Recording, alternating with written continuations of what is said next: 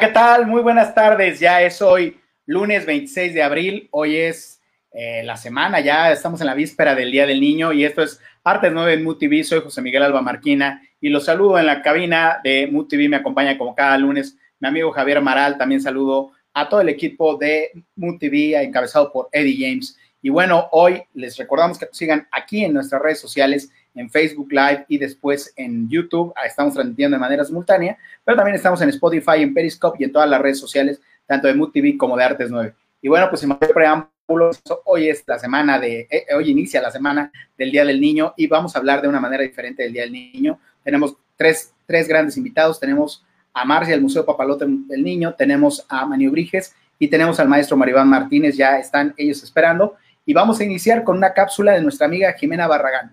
Jimena, por favor, si Javier Maral, si nos puedes, Jimena Galicia, perdón, Jimena Galicia de em, Siempre Emprendiendo. Gracias. Emprendimientos dirigidos a niños. En el mundo actual es muy importante prestarle atención a las generaciones más nuevas. Es por eso que te presentamos tres emprendimientos que están dirigidos hacia los niños.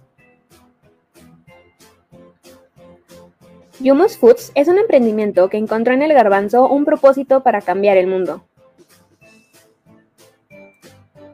La compañía nació en el 2015 con la necesidad comercial de explorar un nicho de mercado con el humus. Durante ese proceso encontraron el propósito en el cual se habían enfocado desde su fundación, disminuir la desnutrición crónica. Así que fue este uno de los factores que inspiraron a la creación del programa de impacto social Buy One, Help One, que en español es Compra uno, ayuda a uno. Es así como no solo se enfocan en ayudar a quien más lo necesita, sino también en ofrecer snacks saludables atractivos para niños y jóvenes. Lecturnio es un proyecto social de Ana Lilia Romero Carvajal que acerca a los niños al arte.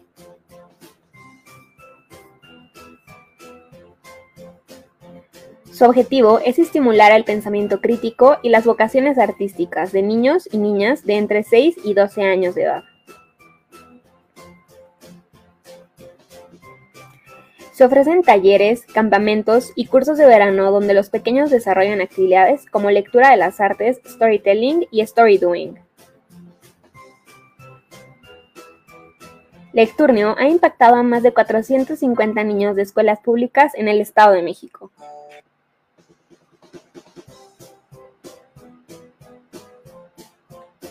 Ana Lilia desarrolló un innovador modelo de enseñanza que hizo cobrar vida a Lecturnio. La temática espacial ha permitido que las actividades se conviertan en un juego más que en una clase.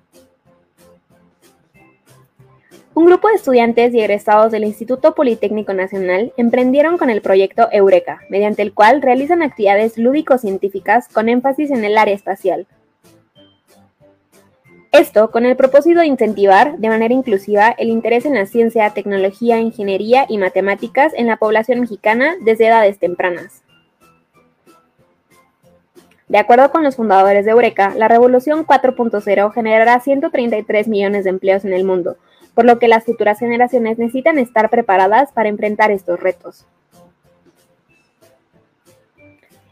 Este es un emprendimiento social de alto impacto que tiene como objetivo despertar la curiosidad infantil y motivarla a tener un pensamiento científico, particularmente en ciencias espaciales. Cabe destacar que a través del proyecto de emprendimiento Eureka, la egresada del Instituto Politécnico Nacional, Brenda Vanessa Ortega Flores, se hizo acreedora al Premio Estatal de la Juventud en el Estado de México. ¿Tú qué opinas acerca de estos proyectos? No olvides seguirnos en nuestras redes sociales.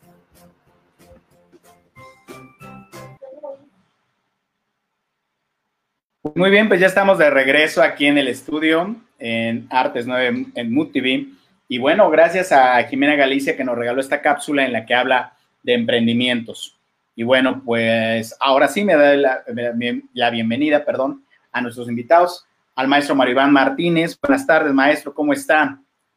Buenas tardes, encantado de estar aquí con ustedes y con los compañeros.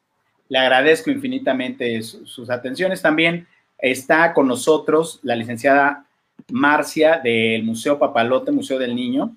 Ella es la encargada de contenidos digitales, Marcia Larios, del Museo Papalote. Y también amigo Emanuel Bonilla de Maniobriges. Ellos son emprendedores independientes. Y bueno, con ellos vamos a platicar precisamente de esto que veíamos al principio de esta cápsula que nos preparó Jimena Galicia, de la industria creativa para niños. Cómo a través de la ensoñación, del mundo de la fantasía, de la lectura, podemos despertar el espíritu emprendedor en los niños. Maestro Maribán, pues usted nos, adelanta precisamente cómo a través de los cuentos, de las lecturas, podemos acercar y hacer que nuestros niños sean cada día más creativos y emprendedores. Hay una anécdota del maestro Leshet Sabatka, quien fuera director del coro de niños de Chalco, tristemente desaparecido, eh, eh, que dice, cuando un alumno de literatura le preguntó a su maestro, maestro, ¿cómo debo de escribir para niños? El maestro le contestó, como para adultos, pero mejor. Y yo creo que todos los que eh, nos atrevemos a poner a consideración nuestro trabajo eh, con el público menudo, debemos de guiarnos por esta, esta máxima, esta premisa. Em, en este mundo donde están en contacto, desafortunadamente, con aquellos aspectos tan reprobables de la humanidad como la corrupción y eh, estos ataques tan gratuitos a las mujeres en nuestra sociedad, etcétera, todo lo que ya sabemos y no tenemos que abundar aquí, pues hay que acercarlos a aquello que nos dignifica como especie, que es, que es el arte, y que eh, Shakespeare mismo, en palabras de Hamlet, dice, nos acerca a la divinidad. Es cuando el hombre se acerca a la, divinidad. Y pues, en mi caso, me ha interesado eh, aportar un granito de arena desde mi trinchera. Eh, no pretendo descubrir el hilo negro, por supuesto, pero sí sé por qué caminos no me interesa andar. Es por el camino de, intentar brindar dignidad y diversidad a la oferta infantil y sobre todo, regresando a la pregunta, partiendo de una muy sólida eh, selección literaria en el material que vas a someter a una adaptación, tanto con música, con muñecos, ahora por supuesto en transmisiones en línea, el reto a mi ver es alejarse de lo predecible, de las copias al carbón de la última película extranjera que se cocinan a menudo para aprovecharse del, bolsillo del padre. El gran reto es divertirles porque antes que cualquier cosa el niño la debe pasar bien, pero ¿qué tal si al mismo tiempo contribuimos a, su formación cultural, a su formación artística? Em, nunca olvidaré a mi madre eh, Margarita Isabel la primera vez que me acercó a verdaderamente a un libro. Estoy leyendo el cuento de un príncipe, así güerito como tú, que viaja de planeta en planeta y está, está muy preocupado. ¿Por qué? Pues porque tiene una rosa y un chivito y, tiene miedo de que el chivito se coma esa rosa. Y ahora ya se lo llevaron unas palomas y, ahora ya conoció a un rey a un zorro y a una serpiente. Y luego, ah, pues cuando lo acabe te lo presto, con mucho gusto. Entonces, creo que nuestro afán también debe radicar en que no vean a los libros como un flagelo escolástico y exhortar a los padres a que, a que no lo manejen de esa forma. Te portaste mal, así que tienes que leer de la página 15 a la 388 sino como una verdadera fuente de placer para toda la vida y sobre todo a la luz de lo mucho que se desprecia y se olvida y se desdeña la formación artística en nuestro país. Yo recuerdo en la secundaria nos daban la flauta para tocar como fuera el himno a la alegría de, la novena de Beethoven eh, y era la clase del relajo, pero por lo menos estaba esa conciencia de que había que incluirlo en la currícula y cada vez queda más rezagado y por ende más trabajo para los mentores, más trabajo para los trovadores y, eh, para, y para los padres mismos, ¿no? Por otra parte, sí considero eh, importante el que cuando abordemos cada una de estas propuestas, consideremos que no necesariamente vamos a, a, pontificar, que debemos estar abiertos a, que de pronto el niño, ya me aburrí, ya, ya se va a acabar, ya me quiero ir, ¿a qué hora nos vamos? Porque el niño lo va a decir y lo va a decir fuerte. Pero si un niño se levanta de su asiento, y creo que los compañeros estarán de acuerdo, y te aplaude o celebra tu trabajo espontáneamente, tienes seguridad de obtener sinceridad destilada al 100%. Una de las anécdotas más conmovedoras que yo he recibido en mi carrera ha sido, trabajé para un público indígena, llevamos Flor sin raíz del maestro Patrick Johansson, y al final de la función, un chico eh, se separa del público y se deja ir hacia el escenario el policía que estaba resguardando el templete trata de, evitarlo, se pasa por debajo de las piernas del policía, se sube y trae una bolsa de papel caliente y la pone en mi pecho y dice, mira cuentacuentos, te traje pan que hace en mi pueblo para agradecer que nos has venido a contar el cuento. Porque para ellos lo que tú presentas eh, los sueños que nosotros abrazamos, la frontera entre lo real y entre el sueño para el niño es muy delgada.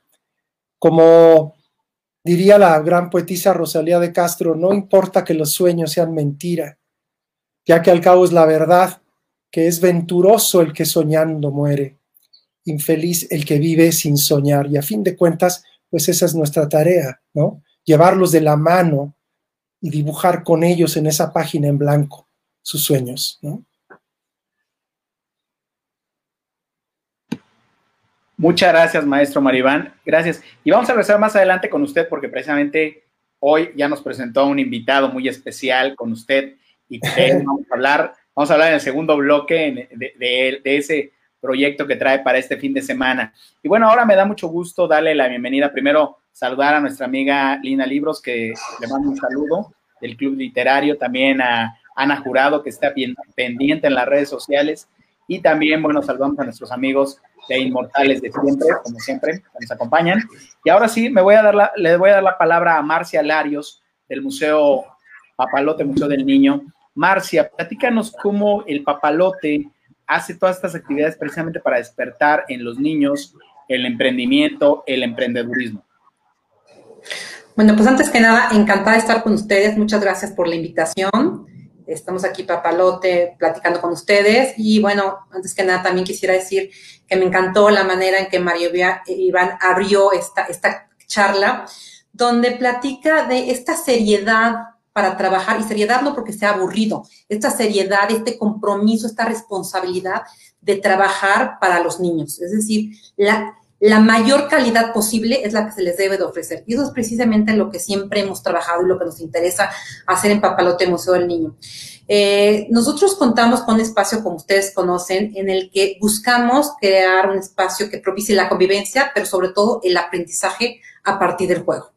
Entonces tenemos una serie de, nosotros llamamos exhibiciones, que son dispositivos en donde los, los niños interactúan para poder ir desarrollando esta parte de conocimientos. Y un poco por lo que estaban platicando un poco eh, ustedes ahorita es cómo se desarrolla esto de los talentos, del emprendurismo, de, inventar cosas nuevas. Eh, y tiene que ver con esto, con cómo cada niño aprende de manera diferente y tiene diferentes intereses. Es decir, nosotros contamos con dispositivos que van desde cómo se interactúa con una máquina muy simple, como una polea, hasta cómo puedes crear un robot desde cómo puedes eh, manipular un, este, un jardín, un huerto urbano, eh, eh, conocer lo que es una lombricomposta, hasta manejar un programa muy sofisticado digital en el cual puedes resolver cierto tipo de problemática. niños que les interesa mucho más las artes, hacer un proyecto artístico, otros que les interesa crear una catapulta para ver cómo, funciona y cómo puedes lanzar algo mucho más lejos, a otros que les interesa ver cómo funciona el cuerpo humano. Entonces, todos estos talentos que a veces conocemos y que a veces no, es lo que buscamos desarrollar en, nuestro museo, de manera muy, muy vivencial, pero sobre todo con esta parte de a partir del juego, de que los niños no necesariamente piensen que están aprendiendo, sino que están jugando para llegar a esto. Y todo, y toda esta parte desarrollado con la parte de la creatividad, con la parte de la creatividad, con la parte del desarrollo de conocimiento científico, la parte de la reflexión. Entonces, todo esto se va conjuntando para crear una serie de conocimientos a partir de los dispositivos que tenemos. Y evidentemente tenemos ahí tres grandes aliados, los niños que nos visitan, sus papás y los maestros. Esta es la manera, yo creo que de trabajar esta triada en este país para poder lograr una, eh, pues un aprendizaje que sea realmente significativo. Entonces, esa es, la, manera en que lo hemos abordado en la parte presencial en Papaloto, en nuestras tres sedes, Chapultepec, Cuernavaca y Monterrey, y en donde han tenido la oportunidad muchos niños de experimentar esto que le llamamos la experiencia Papalote. Se me olvida que siempre apago el micrófono para no, no oírme de más y está bien porque luego se oyen cosas que no. Nada, no es cierto.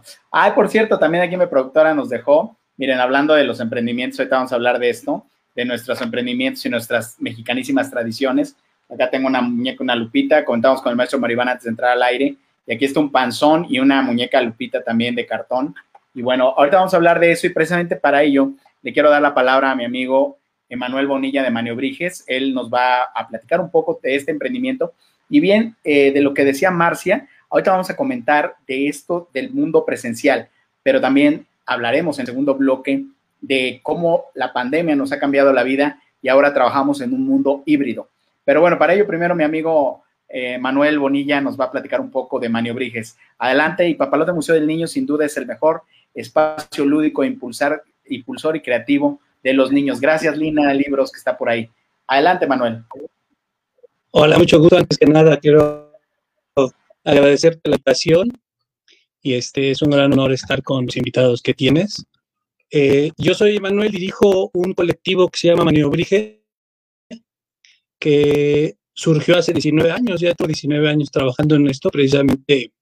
Eh, el recorrido empezó siendo cuate en el Museo del Papalote, en hace muchos años.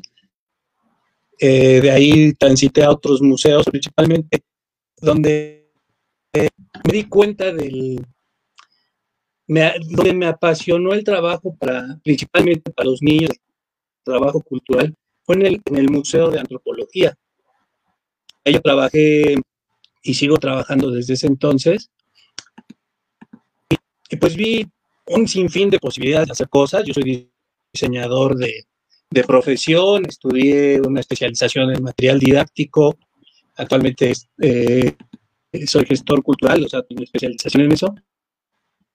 Pero en ese entonces me encantó el museo, las posibilidades, las historias, todo lo que se podía explotar de un lugar que hoy es el museo más grande de este país. Eh, y empecé a hacer obras de títeres, eh, pero pues por cuestiones de logística era muy difícil eh, manejar tanta gente, etcétera pues empecé a ser narrador y, este, y a dar talleres, ¿no? Entonces, eh, enfoqué en dar talleres para difundir el juguete tradicional mexicano.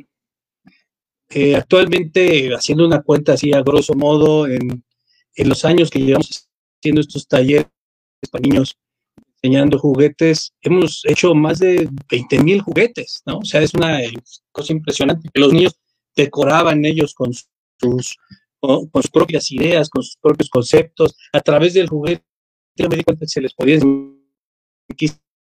eh, eh, física, eh, teoría del color, historia, muchísimas cosas. Entonces, hacíamos esto y, y, el niño se divertía, se llevaba un objeto que él había hecho y, y se y aparte aprendía ¿no? cosas sobre la historia, sobre la física, sobre la química, etcétera. Y aprovechando también esos vínculos que yo fui generando con muchas instituciones, pues me desarrollé como narrador.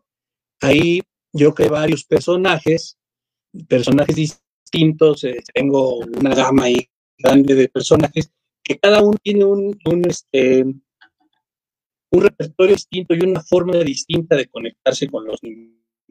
Porque yo creo personajes y no quise ser un, narrador eh, como dicta la escuela tradicional que se presenta y únicamente con la, expresión corporal y, y, la voz atrae a los niños, porque pues yo me empiezo a dar cuenta que este, estas generaciones de niños tienen un bombardeo visual tremendo, ¿no? O sea, reciben muchos estímulos visuales, muchos estímulos eh, auditivos, y realmente resulta difícil atraer la atención de un niño cuando se presenta así, ¿no? Entonces, bueno, parte de, lo que les he estado platicando, y estoy con mi esposa, ella es administrativa de todo eso, sin ella no podría prácticamente funcionar porque yo no sé gastar el dinero, eso lo pueden ver acá atrás, que cada que tengo algo como un juguete, ¿no? O sea, tipo. ahí estamos en el Museo de Antropología, eh, con uno de los personajes, ese es Mictlantecutli, es un personaje que es muy parco, muy serio, pues sus historias muy serias. Aquí estamos dando talleres en el Museo de Arte, otro espacio que adoro, que me encanta, este, con un juguete tradicional en un en escuela. Eh, digo, pero cuando cada que me dicen, oye, pues platícanos la historia y de maniobrije, y me pongo a hacer como esta numeralia, me doy cuenta que ahí estamos dándole unos cursos a los corredores de la Fórmula 1 para que aprendieran a un rolero, al lado el, el, trompo de la vida, que es un árbol de la vida, pero de trompo.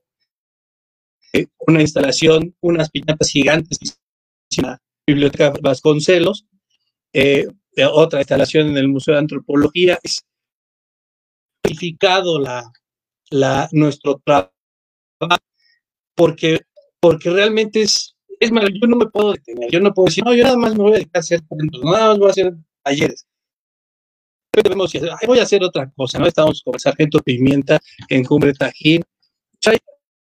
Este, esto nos, a mí me apasiona tanto y a la gente que trabaja conmigo en el colectivo, es este, que si, si vemos otra cosa que se pueda hacer, lo hacemos porque lo que queremos es sí que la, que la cultura sea para el niño, ¿no? O sea, como decía Maribán, no es necesario que sea algo eh, como el castigo, porque así se, a veces así se les enseñó a los ahí vas al museo de antropología y copias todas las cédulas. Y ahí están los pobres niños y los papás y los, y los hermanitos copiando las cédulas y no se daban tiempo de volver a ver los murales tan impresionantes que hay en ese museo, ¿no? Entonces, y, y, y, preguntarse, ¿por qué está esto? ¿Y esto qué significa? Entonces, eso es lo que nosotros buscamos como Neurige, y afortunadamente vamos a cumplir 19 años. El niño, lo tomamos como nuestro día de cumpleaños de Neurige, cuando hicimos la primera obra de títeres, y este, pues ya la llevamos y estamos ahorita viendo cómo nos adaptamos a esta nueva situación que a mí en lo personal me cuesta trabajo, soy mucho del, del, contacto con los niños específicamente, verlos, ver sus reacciones, platicar sus movimientos, todo, pero pues ya estaremos hablando de eso después, ¿no? Así es. Muy bien, gracias, Emanuel. Y bueno, precisamente vamos a ir a nuestro siguiente bloque. Por ahí Javier Maral ya nos tiene preparada una cápsula. Ahora vamos a hablar de, otro, de otra cosa. Al principio hablábamos de estos emprendimientos para niños que despiertan la imaginación, que despiertan el, espíritu de emprendedurismo. Pero ahora vamos a hablar de niños talento. Y bueno, pues aquí tenemos un niño talento que es Maribán Martínez, que desde pequeñito, y ahorita vamos a platicar de eso en el siguiente bloque. Si nos ayudas, por favor, Javier Maral, con nuestra cápsula que nos preparó David Torres. Gracias.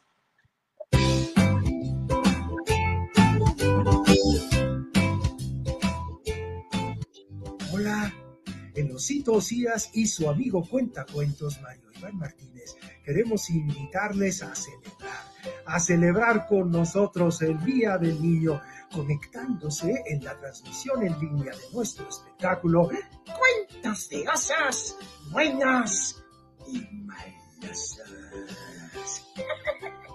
Así es. cuando Pues el próximo sábado, primero de mayo de 2021 a las 18 horas. Boletos en boletia.com. ¡No faltes! Los espero.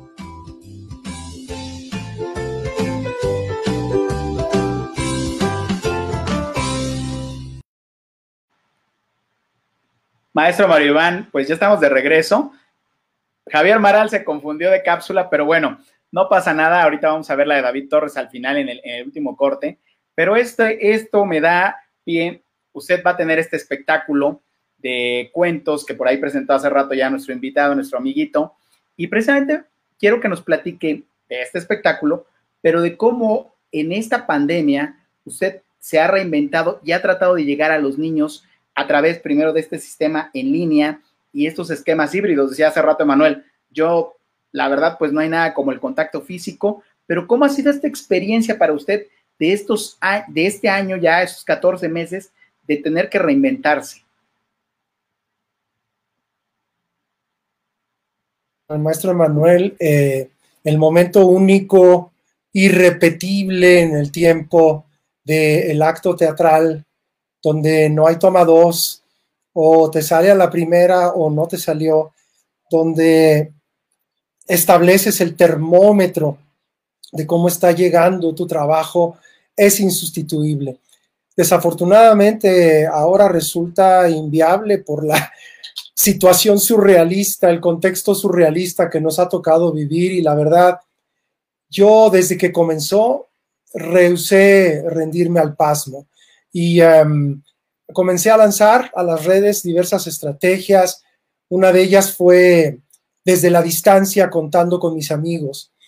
Em, tomé el teléfono y me di a la tarea de invitar a compañeros actores, periodistas, eh, y me sorprendió la generosidad que encontré desde figuras como don Ignacio López Tarso, Eugenia León, Susana Zabaleta, la maestra Elena Poniatowska, em, eh, el hijo del santo, Alex Lora, todos accedieron a contar un cuento conmigo en una estrategia que se llamó Desde la Distancia, contando con mis amigos. Cada martes, cada jueves, cada sábado subimos una cápsula distinta eh, y están todas ahí, eh, disponibles. Llegamos a 100 de estas y están en la página Soñar Despiertos.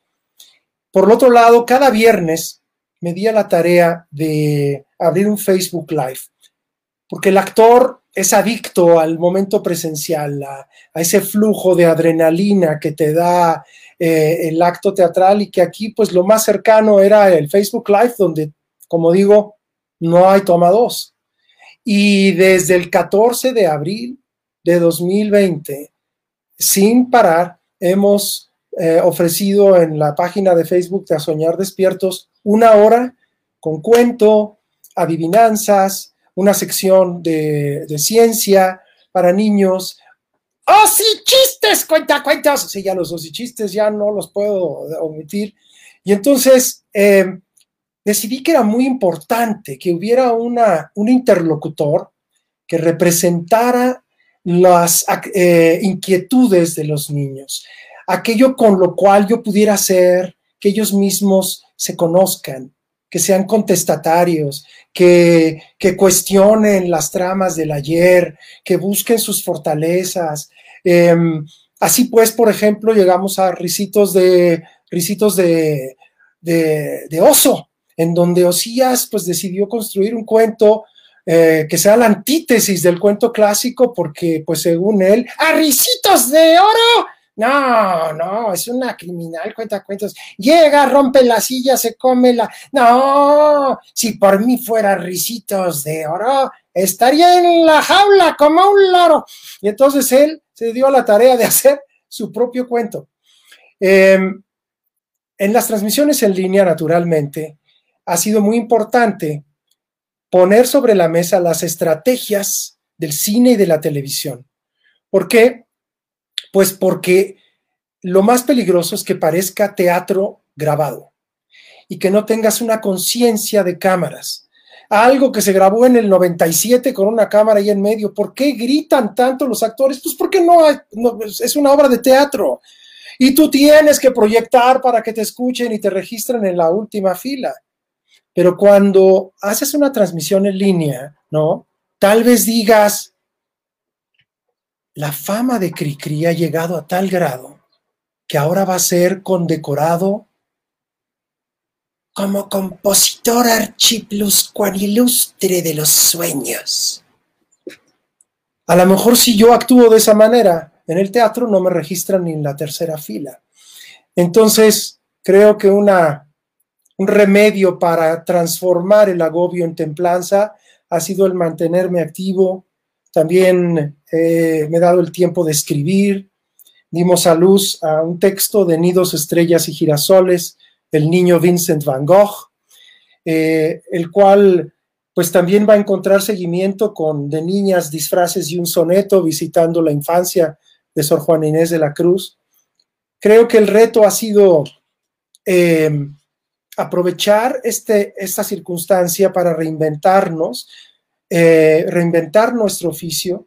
Yo lo he llamado, pues, em, la solemne quietud del encierro, eh, en donde de alguna manera exploras y rascas en tus propias capacidades para, para reinventarte mientras regresas a ese amado acto presencial, ¿no? Sí, es más, un poco de el otro, el otro espectáculo que está preparando, que es Aventuras de Cricri en el reino de los cuentos, y el otro, el de los ositos, que son los, los osos buenos, buenos y malosos, ¿cómo es? Cuentos de osos. Buenos. Buenos y malosos. Pero al final tienes que decir, si no, no son tan malosos. Ok, entonces, malosos. Así es, claro. Ok, pues ahora vamos con, con lo que tiene Papalote. Papalote también en este año, además está pasando por una situación, ahorita vamos a platicar de eso en el último bloque, Marcia. Pero primero platícanos de la parte noble, de la parte que ustedes se han reinventado en este año, en estos 14 meses. ¿Cómo han acercado sus contenidos ahora aprovechando esta nueva plataforma que ya existía, ¿no? Solo fue un salto tecnológico y lo hemos analizado en diferentes programas. Correcto, eh, como, lo, como lo comentaban, esta pandemia nos ha, eh, exigido reinventarnos a todos. Papalote Museo del Niño, pues vivíamos de que, de que los chicos llegaban ahí presencialmente, podíamos interactuar con ellos. Desde marzo del año pasado estamos cerrados en nuestras tres sucursales, con una breve apertura que tuvimos en septiembre, octubre y noviembre y tuvimos que volver a cerrar por las condiciones, evidentemente, de restricciones de, esta pandemia. Entonces, ¿qué hicimos? A los, eh, estos, cerramos las sucursales, como les comentaba, en marzo del año pasado y a los 10 días ya teníamos montado lo que le llamamos Papalote en Casa, nuestro nuevo micrositio, en el cual decidimos, más que optar, lo que optaron muchos museos a nivel internacional, es por hacer una visita virtual en nuestras instalaciones. A nosotros nos pareció mucho más importante, empezaba el confinamiento, recordemos aquella época, eh, acompañar a los niños y sus familias en este confinamiento, es decir, cuáles eran sus inquietudes, cuáles eran sus miedos, qué podíamos hacer desde Papalote para acompañarlos. Y entonces creamos diversos personajes, tenemos a nuestro cuentacuentos, a nuestra cazadora de la ciencia, a la que tiene que ver con todo el descubrimiento de la naturaleza y de la paleontología, a el cuate César, que empezó con los retos creativos, y a partir de todos esos personajes empezamos a crear una serie de actividades que las familias y los niños pudieran hacer con cosas que tuvieran a la mano, porque acuérdense que la gente en esa época no podía salir. Y entonces la idea era crear este tipo de actividades y de proyectos en conjunto con, con las familias que nos veían desde el otro lado del monitor y crear este, tipo de experiencias. La respuesta fue impresionante porque no solamente los números eran impresionantes, sino la respuesta directa. De hice mi proyecto, pero no me salió, pero ¿qué puedo hacer? Este es el dibujo que creé, este, eh, interactuaban con los, con este, con cada uno de los personajes. Y con esto nos dimos a, la idea de lo que contaba ahorita Maribán, la importancia no nada más de crear estos proyectos, sino de empezar a hacer una serie de lives. Entonces, los lives se volvieron, eh, digamos, lo más asistido y lo más querido por los niños. Entonces, empezamos con, el cuentacuentos, este, los jueves, los martes, este, la ciencia, los retos creativos. Y es como hemos seguido y como eh, hemos continuado de la mano de las familias. Para nosotros lo principal ha sido esto, acompañarlos en este confinamiento con actividades que pueden realizar en sus casas y con este mismo este, metodología del conocimiento y el aprendizaje de papalote, pero ahora a través de los monitores. Ha sido muy interesante esta nueva, tú decías, ya lo tenían, Sí, ya teníamos en Papalote la página web, ya teníamos las redes sociales, pero no de esta manera, no, de, esta interacción que hemos tenido con, este, con este público y con lo que le llamamos nuestra, nuestra naciente comunidad virtual, que es muy, es interesante decirlo, es muy diferente a nuestra comunidad presencial, ¿eh? Hasta las edades cambian, el, este, el perfil de, de los, de, los usuarios y de los que la conforman. Entonces ha sido apasionante conocerlos y lo que hacemos mucho en Papalote es escucharlos, ver qué quieren, qué proponen, qué necesitan. Estamos en una constante evaluación de nuestros contenidos. Desde, desde que empezamos hace un año lo que hacemos actualmente no tiene nada que ver. Afortunadamente hemos evolucionado mucho, no porque al principio no fueran buenos los, los contenidos, pero creo que los hemos logrado hacer más adecuados a las necesidades de lo que hoy quieren nuestros, nuestros seguidores y nuestros este, nuestra comunidad. Entonces estamos muy contentos con nuestra comunicación directa con estos nuevos usuarios de Papalote Museo del Niño a través de, de, nuestro, no nada más nuestros micrositios, sino de nuestras redes sociales. Y aprovecho para invitarlos a este festival del Día del Niño, que por segundo año nos toca hacerlo virtual, hasta que nos podamos ver de manera física y presencial. Este 30 de abril vamos a tener una serie de transmisiones con actividades, experimentos, conciertos, cuentacuentos, concursos para festejar a nuestros queridos niños que se siguen cuidando en sus casas y que tengan un día muy divertido. celebrando. y de lo cual vamos a hacer más detenimiento en el siguiente bloque y también de la campaña que tienen ahorita ustedes de, de Papalote, precisamente. Emanuel, antes de irnos al siguiente bloque, nos quedan 30 segundos. Por favor, platícanos si tienes alguna experiencia de este mundo híbrido en estos últimos 14 meses.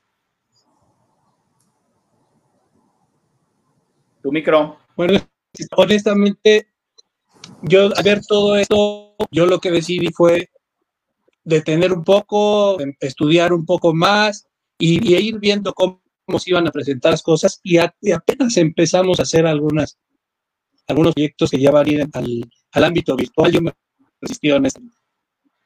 Perfecto, Manuel, gracias. Bueno, pues ahora sí tenemos la cápsula de David Torres y ya cuando regresemos vamos a hablar de pues estos proyectos que tienen ustedes en ciernes, ya como dice Marcia, este festival virtual. Vamos a volver a hablar de los cuentos de osos y malosos, ya me dijo mi amiguito. Y por supuesto, ahora sí, como decía, ahora sí, sí es la cápsula de David Torres.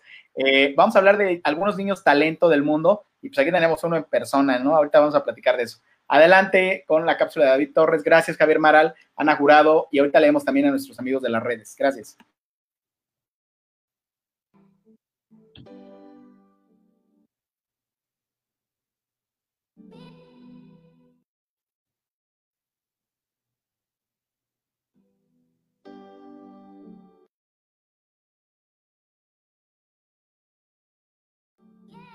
En 1924, tras firmarse la Declaración de Ginebra, siendo el presidente de la República Álvaro Obregón, se establece el 30 de abril como la fecha oficial para celebrar el Día del Niño en México. Esta declaración también estableció las garantías de los niños. Para conmemorar esta fecha, hoy recordamos a cinco estrellas que comenzaron su camino en el arte y entretenimiento desde muy pequeños. La reconocida actriz, modelo y activista británica de 31 años se ha convertido en todo un icono para la generación millennial, pues además de destacar en su trabajo cinematográfico, fue una excelente estudiante y está muy involucrada en movimientos sociales relacionados al medio ambiente y principalmente al feminismo. Alcanza la fama a la corta edad de 9 años tras interpretar a Hermione Granger en la saga de Harry Potter. La actriz y cantante estadounidense tuvo un comienzo temprano en el mundo de la actuación. A los 7 años, debutó en el show de Barney y sus amigos con un papel secundario. Después, tuvo pequeñas apariciones en películas y series como Mini Espías 3. Finalmente, en 2006 comienza a aparecer esporádicamente en series como Saki Cody y Hannah Montana. Pero un año después, recibe su primer protagónico en la serie de Los Hechiceros de Waverly Place donde alcanzó la fama mundial y posteriormente diversificó su carrera hacia el sector musical, producción de televisión, diseño de modas y la filantropía.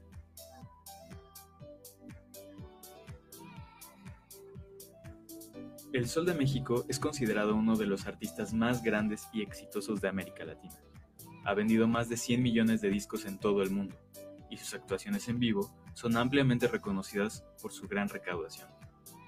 Luismi comienza su carrera como cantante con tan solo 11 años, en la boda de la hija del entonces presidente de México, José López Portillo.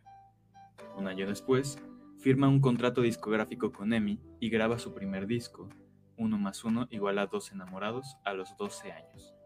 Dos años después se convierte en el artista más joven en conseguir un Grammy con tan solo 14 años.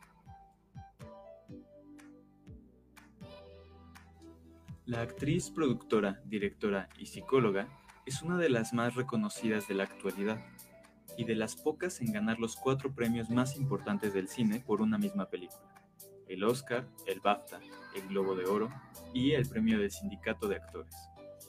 Portman comienza su exitosa carrera en el cine a los 13 años en la película El Perfecto Asesino, o también llamada León, junto a Jean Reno y Gary Oldman.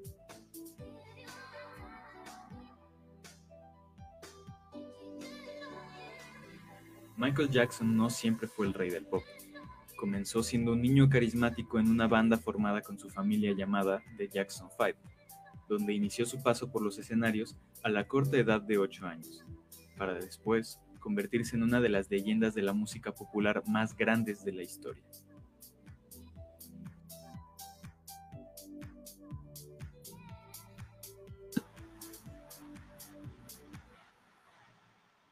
Muy bien, pues agradecemos a David Torres esta cápsula que nos regaló. Y decía yo que pues aquí mismo en el estudio, bueno, a la distancia, tenemos a un niño talento, al maestro Maribán Martínez, hijo, como él mismo lo dijo, de Margarita Isabel, platicaba esas anécdotas de cuando le platicaba del principito y, el, y pues también hijo del locutor Mario Iván Martínez Ortega. Maestro Mario Iván, eh, me gustaría que nos platicara cómo podemos, bueno, hablábamos primero de la parte emprendedora, pero hablamos también de desarrollar los talentos de la economía creativa de los niños. Por cierto, aquí tengo saludos de nuestros amigos, María Trinidad Estrada, David Mendoza también, que es Día del Diseñador Gráfico mañana. Ahorita vamos a leer los comentarios también de Verónica Aranzabal.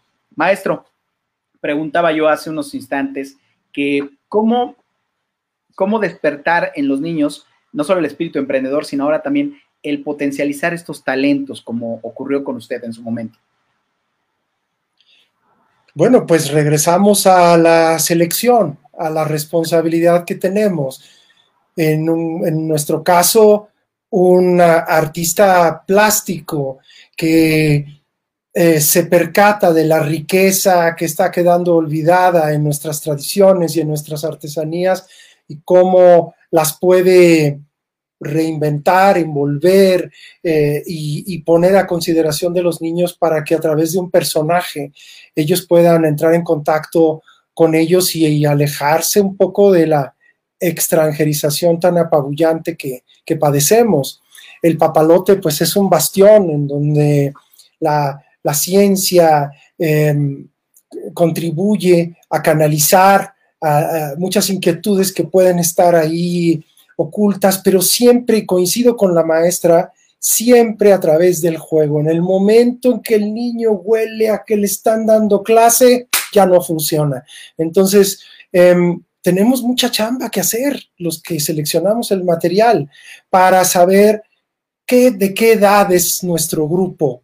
De, si es, eh, recuerdo una vez me pusieron a, a trabajar eh, con dos grupos muy disímiles. Yo tenía la leyenda Flor sin raíz del maestro Johansson de nuevo, y me dicen, ¿qué crema esto? Ya le pusimos a todos los de preescolar enfrente y atrás están los de secundaria. Entonces, este, fue muy difícil porque había que hacer un ejercicio de discriminación y tomar elementos que pudieran ser atractivos a cada uno, pero en el momento en que ya te enfocabas a los de secundaria, ya estabas perdiendo a los de preescolar. Este, y creo que tiene que ver con eso, con una selección literaria, en, nuestro caso, de los cuentacuentos, darnos cuenta de que hay una enorme cantidad de, eh, de, de autores cuyo, cuya obra va a fortalecer no solamente el, el, intelecto, a incrementar el vocabulario, sino, sino abrir nuevos horizontes. Ahí está um, Jaime Alfonso Sandoval, ahí está eh, eh, Hinojosa, ahí está eh, Roaldal, Gloria Fuertes de España, Saúl Scholznik de Chile, este, la misma Sabina Berman tiene muchísimo material. Y naturalmente, pues tenemos a un ejemplo eh, más que sólido, el máximo exponente de música y literatura infantil de habla hispana en el siglo XX, don Francisco Gabilondo Soler, quien llegó a esa actividad de manera fortuita, él ni siquiera pensaba en dedicarse a los niños y de pronto se le presenta esta oportunidad en la W y la abraza con todo el respeto y con toda la deferencia que merece su público. Todo mexicano reconoce un tango porque allá atrás en la mente alguna vez escuchamos el, el Araña y está perfectamente estructurado. Un hombre cuya cultura era tan vasta, era astrónomo profesional, viajero incansable, lector, Em, autogestionaba sus proyectos. Em, ya ni hablar de la inspiración melódica que hay en su, en su producción. No 10, no 20, no 30, sino 220 canciones. Eh, y eso, a mi ver, pues viene de arriba también, porque puedes tener a músicos de muchos años de, conservatorio cuya música sea perfectamente olvidable. Entonces, tiene que ver con esto, con la con ofrecer dignidad y seleccionar el material apto. Exhortar a, los padres a que cuando ponen un libro en las manos de sus hijos, antes, antes de hacerlo, averigüen sus intereses y los lleven de la mano, les pongan varias opciones y que ellos decidan también.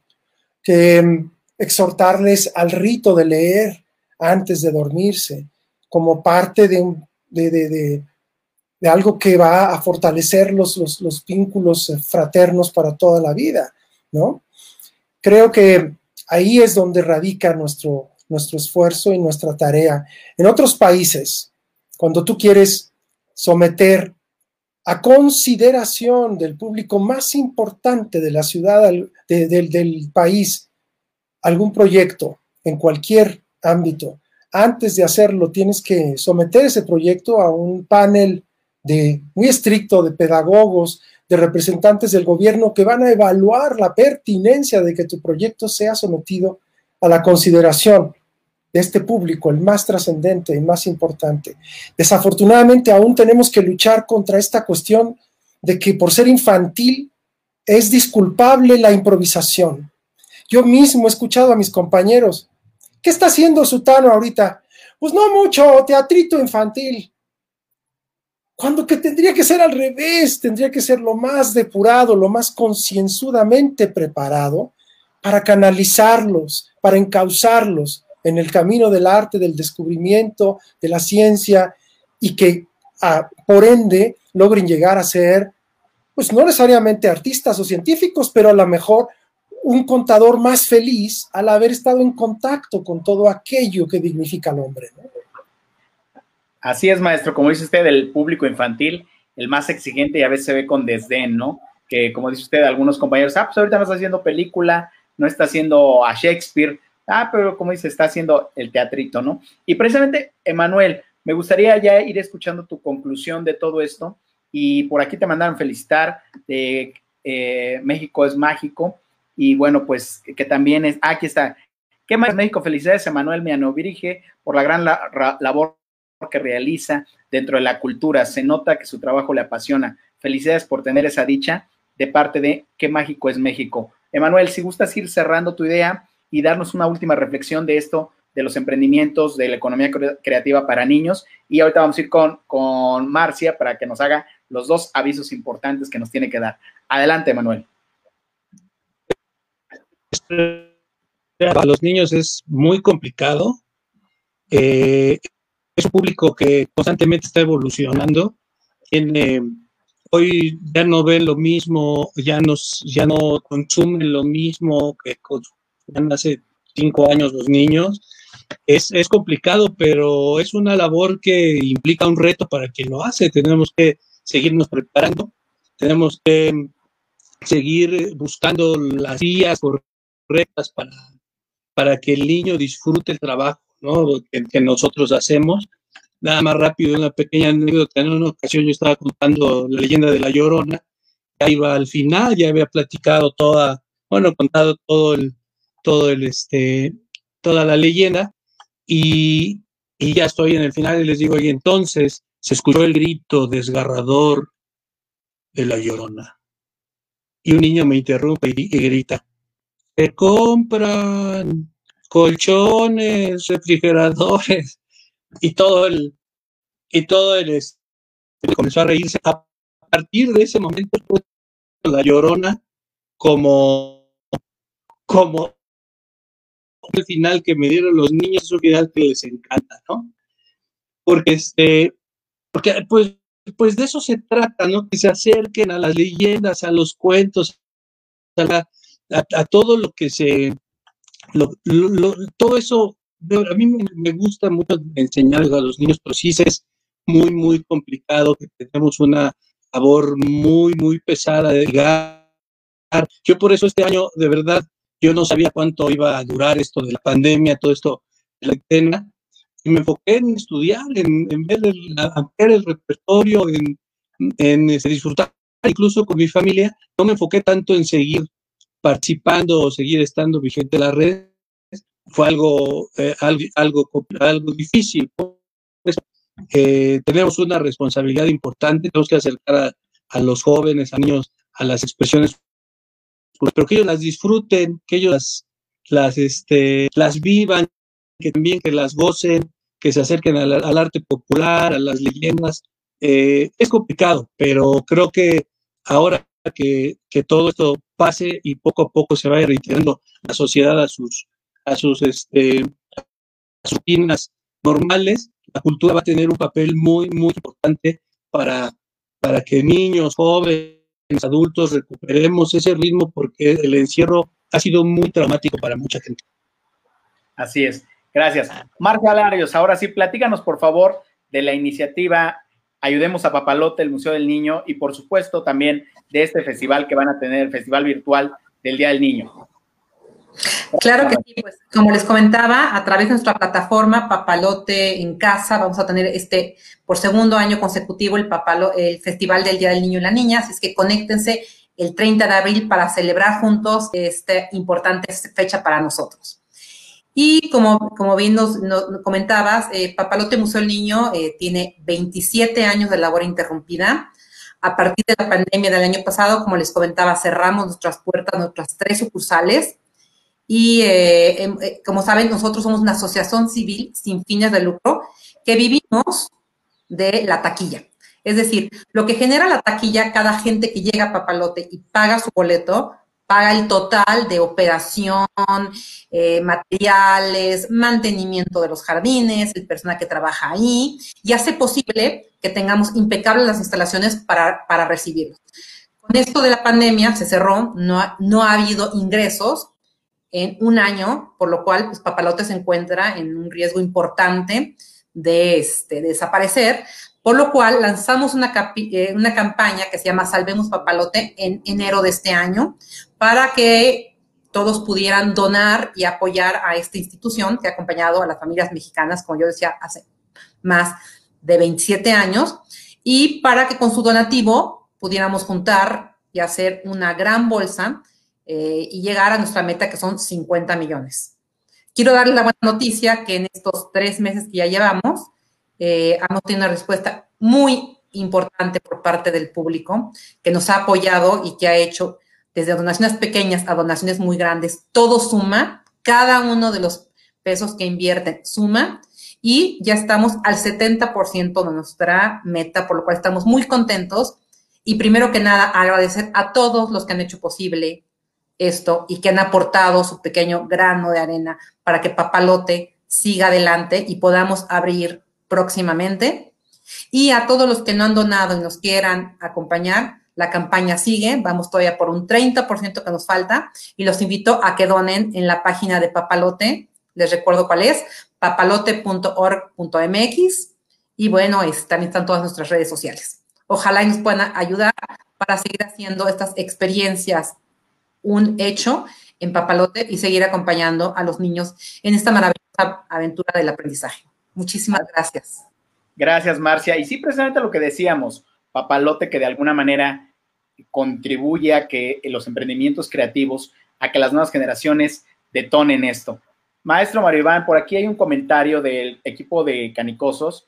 Me dicen que ojalá algún día que, que admiran la capacidad que tiene usted de transmitir estas emociones para los pequeños y que ojalá haya alguna vez la oportunidad de que el maestro Maribán pudiera interpretar alguno de los cuentos de Canicosas. Si nos permiten, luego yo creo que a través de nuestro buen amigo Carlos García de Manojo de Ideas, también a quien le agradecemos y que gracias a él estamos aquí, este, pues podamos, podamos platicar. Maestro Maribán, ya casi nos vamos. Quiero cerrar dando los avisos parroquiales, en mi caso, invitarlos a que visiten Artes 9, siempre emprendiendo. Por supuesto que sigan con la programación de TV y por supuesto que también nos sigan en Inmortales de Siempre, pero también, este, pues ahora que usted nos haga favor de platicar más, hacer su conclusión final de esto, pero que nos platique de este fin de semana, tiene estos dos espectáculos, Cricri, Aventuras de Cricri en el mundo de los cuentos y los cuentos de los osos buenos y malosos.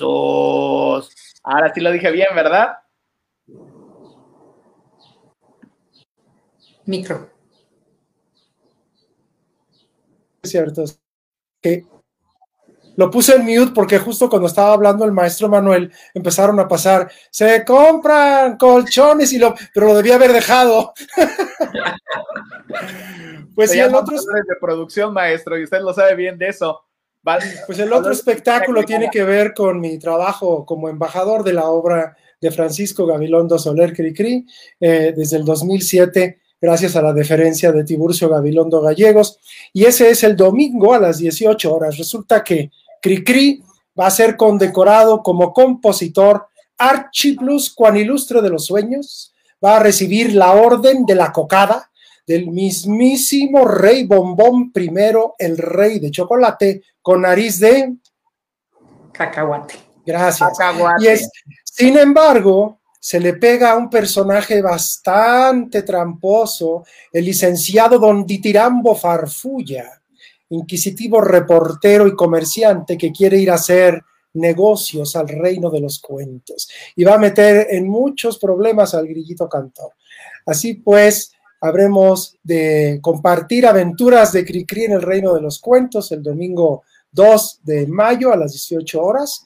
Tengo invitados especiales, Jimena Párez, eh, interpretará La Sirenita, Los Cochinitos Dormilones, Los Sueños, una canción no tan conocida de Cricri.